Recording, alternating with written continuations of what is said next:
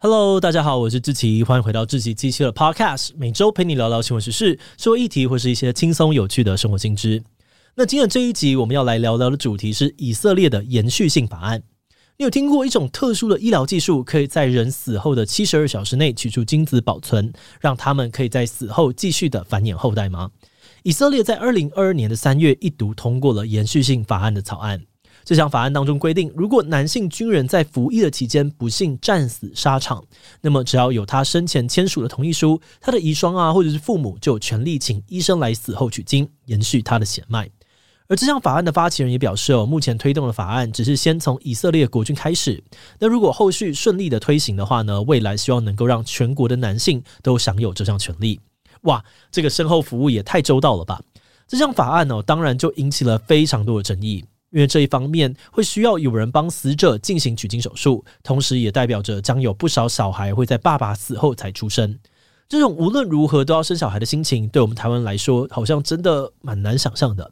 究竟为什么以色列人会有这么高的生育意愿？这项法案又引起了哪些争议呢？今天就让我们一起来聊聊以色列的延续性法案吧。不过，在进入今天的节目之前，先让我们进一段工商服务时间。担心孩子没有足够对日常生活能力面对未来吗？芒狗狗是我们团队推出的生活教育绘本，内容包含了教小朋友怎么过马路、怎么预防在卖场走失等等的安全行为。另外，还有建立身体界限、认识挫折的情绪、接纳高敏感朋友等等的生活观念。另外，也还有深受家长好评，让小朋友非常喜欢的寻宝游戏本，在台湾熟悉的场景当中观察细节，练习孩子长时间的专注能力，培养自主阅读。好的内容才能够让孩子深刻的学习，累积日常生活所需要的素养。十三本全套组有现省两千元的超划算优惠，如果再输入资讯栏当中的专属折扣码 Podcast 七七，还能够再打九折。现在就赶快点击资讯栏的链接，到芒狗狗官网去看看吧。好的，那今天的工商服务时间就到这边，我们就开始进入节目的正题吧。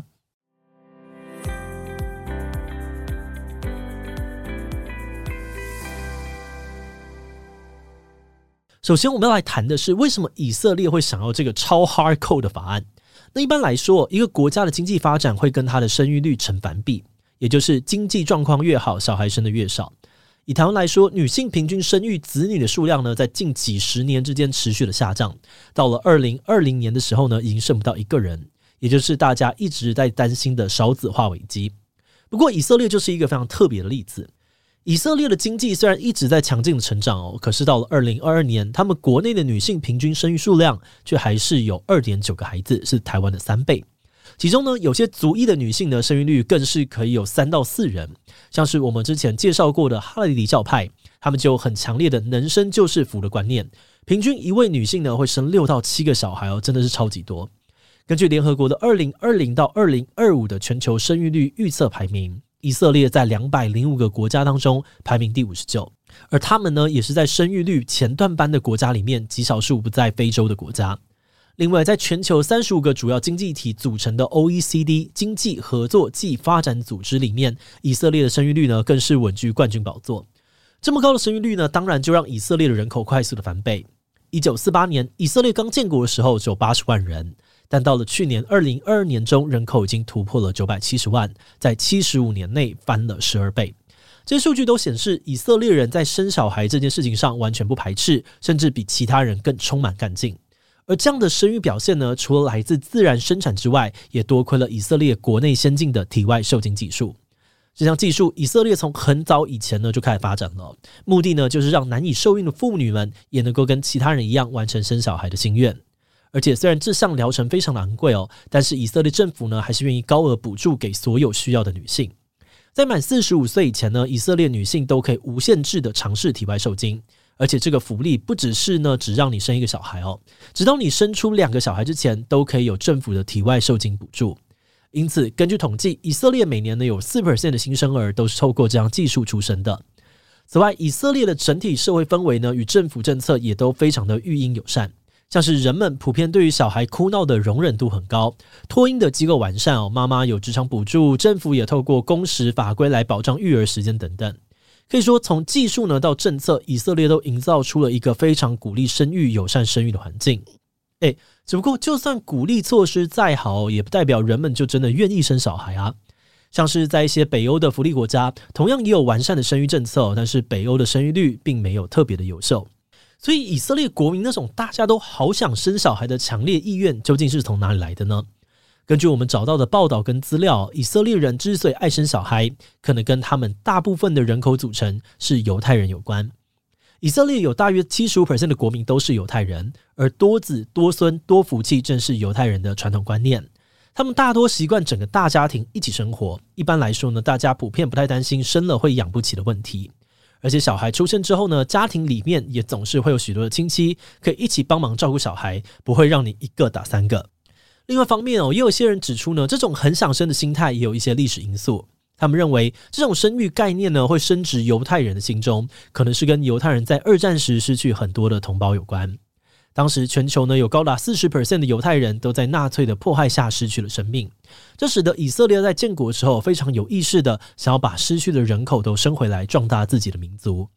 曾经有二战的犹太幸存者就表示，他独自一人移民到以色列之前呢，家人已经全部死于纳粹的集中营。但是后来他自己生了十个小孩，小孩们呢又生了孙子哦，两三代加总起来呢，一家人口已经超过了七十人。他认为这就是对于纳粹最好的报复。此外，以色列为了要保卫国家，非常的重视军力，生出来的小孩，不管是男生啊还是女生，通通都要当兵。而能作战的人数呢，当然是越多越好。换句话说，生小孩在以色列呢，不只是你个人的人生规划，更是攸关国家安全、民族存亡的大事。所以难怪呢，以色列会想要推动延续性法案。因为对于以色列政府来讲哦，每一个为国牺牲的军人呢，国家都有义务要照顾他们身后的家庭，而让家庭拥有下一代，正是一个再好不过的补偿。而这一次提出的延续性法案呢，主要就是全面的允许医生替刚刚死亡的男性士兵进行死后取精的手术。嗯，那虽然哦，这听起来蛮猎奇的，但其实这项技术早在一九七零年代的末期就已经出现了。根据这项技术的初始发明者罗斯曼医师的分享，死后取精的方式有三种：一呢是直接用针筒插入死者的睾丸后把精子抽取出来；第二种呢是先把睾丸切下来之后再插针抽取；而第三则是用电击的方式协助死者自主射精。其中呢，为了作业方便哦，最常使用的是方法二，先切下睾丸再取精的做法。而这些取出后的精子呢，会再透过体外受精技术，让死者的太太啊或是代理孕母受孕。像是在一九九零年代，在英国呢，有位叫做戴安布拉德的妇女，就成为了史上第一个利用死去了丈夫的精子生下小孩的人。但话说回来啊，虽然这样技术很早就出现了，但是就目前为止，实际有运用的案例并不算太多。这主要是因为呢，精子虽然是死者的遗产没有错，但是它属于一种可以创造出生命的遗传物质，不像一般的遗产那样子可以直接被继承，随便让人使用。所以通常哦，死者的家属如果想要拿取出的精子去受孕，都要先得到法院的特殊判决。法院也要先确认过世的当事人的意愿、家庭的期待、对孩子的未来规划等等的考量，才会去进行个案的处理。而就以色列过往的案例里面呢，其中最著名的例子是有个小女孩在父亲过世十一年之后才出生。那她的爸爸科恩呢，在二零零二年的一场作战当中不幸身亡。那因为科恩还没有结婚，因此他的父母取下他的精子，希望找到代理孕母协助繁衍后代。当时他们来来回回上法院啊打官司，直到了二零零七年才终于获得了法律的许可。之后呢，又一直拖到了二零一三年才找到合适的生育人选。当时法院判决认为科恩生前确实想要有小孩。因此，准许他的家人取精生子，而这个判例呢，也让死者的口头或者文字遗嘱成为了法院判定能不能够准许的重要标准之一。啊，不过也不是每个案例哦都跟科恩这样子成功的获得了法院的许可，其中有不少官司失败的例子。比如说，在二零一七年，有对夫妇呢向法院争取，想要用儿子的精子再生一个小孩当成儿子来抚养。但这场官司的法官却认为，父母没有处置儿子精子的权利，而且让孩子在这样子的状况下面出生，可能会对他的身心有负面的影响。所以，像这样子死后取精生子的生育方式，其实一直到现在也都还没有取得社会跟法律上面的普遍共识。这也难怪哦，以色列在二零二二年年初通过这项延续性法案之后，引发了非常多舆论跟专家的批评。有一派批评指出，在这条法案之下诞生的孩子，注定一生下来就没有父亲。大人明明知道孩子不会出生在一个健全的家庭，却还是硬要生哦。那这条法律呢，根本是蓄意在制造孤儿。另外，因为以色列很多服兵役的男性年纪其实都很年轻哦，甚至都还来不及结婚。那他们死后出生的小孩很可能连妈妈都没有，就只能够跟祖父母一起组成隔代家庭。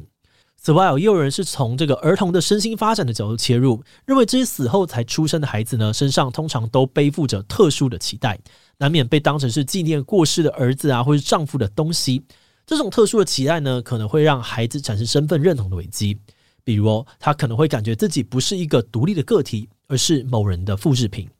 甚至有人批评，孩子就像是家属为死者纪念的活体纪念碑，对小孩是非常不公平的。目前这项法案呢，还停在一读通过的阶段。至于何时会继续的审查法案，何时会开始实施，又或者法案会因为批评而暂停，都还没有进一步的资讯。那关于延续性法案会对一个社会啊、家庭以及新生命产生怎么样的影响，我们还得要继续的看下去才会知道了。节目的最后，也想要来聊聊我们制作这集的想法。透过这集，我们可以发现，利用死者的精子生下后代，实际上会牵涉到很多个庞大又复杂的议题，包含。人工制造死者后代的伦理议题，怎样才是对于儿童身心福祉最好的做法？又或者什么才是健康家庭的组成标准等等？而这也是为什么目前在多数的国家，死后取精在体外受精的规定都非常的严格，甚至有不少地区完全禁止这么做的原因。我们觉得孩子快不快乐到底该如何衡量？应该就是延续性法案与其他类似案例最难取得共识的地方，因为每个人对于幸福家庭的定义与想象都不太一样。有认为父母都健在的家庭才是幸福的家庭，但我们也看过一些真实故事，是透过死后取精和体外受精技术而出生的小孩子，在许多长辈的照顾之下，也过得很幸福快乐。这个问题似乎也很难有个标准答案，所以如果你有任何的想法，都欢迎你跟我们分享交流哦。好的，那我们今天关于以色列的延续性法案介绍就先到这边。如果你喜欢我们的内容，可以按下最终的订阅。另外呢，如果是对我们这集内容、对我们的 Podcast 节目或是我个人有任何的疑问跟回馈，也都非常的欢迎你在 Apple Podcast 上面留下五星留言哦。那今天的节目就这样告一段落，我们就下集再见喽，拜拜。